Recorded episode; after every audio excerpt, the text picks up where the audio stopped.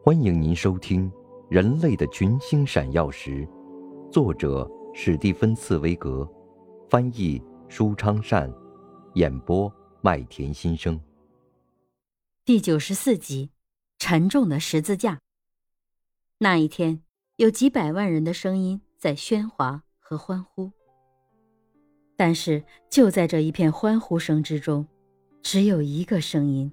而且也是最最重要的声音，却令人关注的沉默了。那就是海底传来的电报。说不定塞勒斯·韦斯特菲尔德在这一片欢呼中就已经知道这个可怕的事实：大西洋的电缆恰恰就在这一天停止了工作，而前几天传送的讯号现在也早已混乱不清，几乎不能辨认。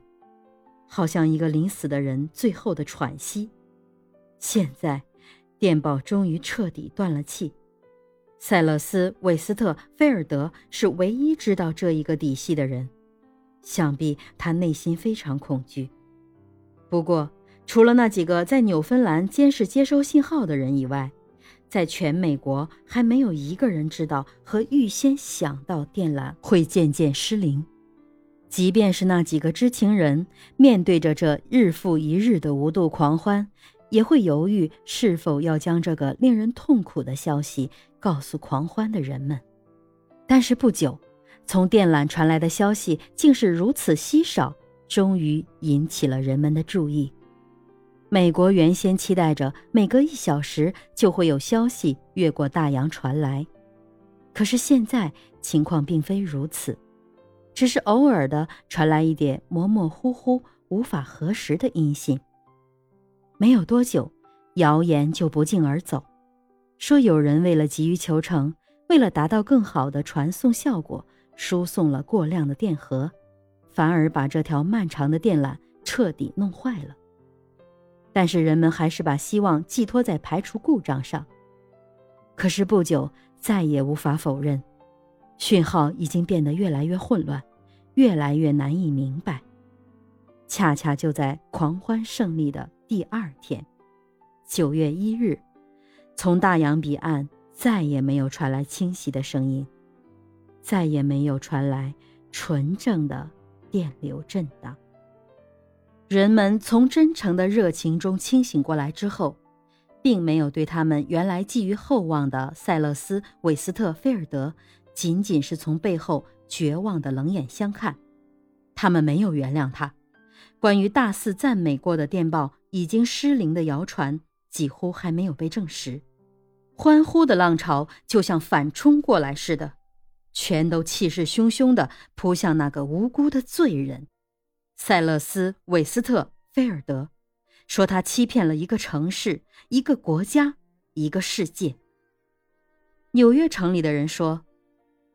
塞斯勒·韦斯特菲尔德早就知道电报失灵，但是为了利己的目的而让大家围着他欢呼，并且利用这段时间把属于他自己的股票以高价脱手，甚至还有更恶毒的污蔑也纷纷传开。其中最值得注意的是这样一种武断的说法：越过大西洋传来的电报从来都不是真的，所有收到的电讯都是伪造的，都是骗局。那份英国女王发来的电报是事先起草好的，而且根本不是通过大洋海底电缆传过来的。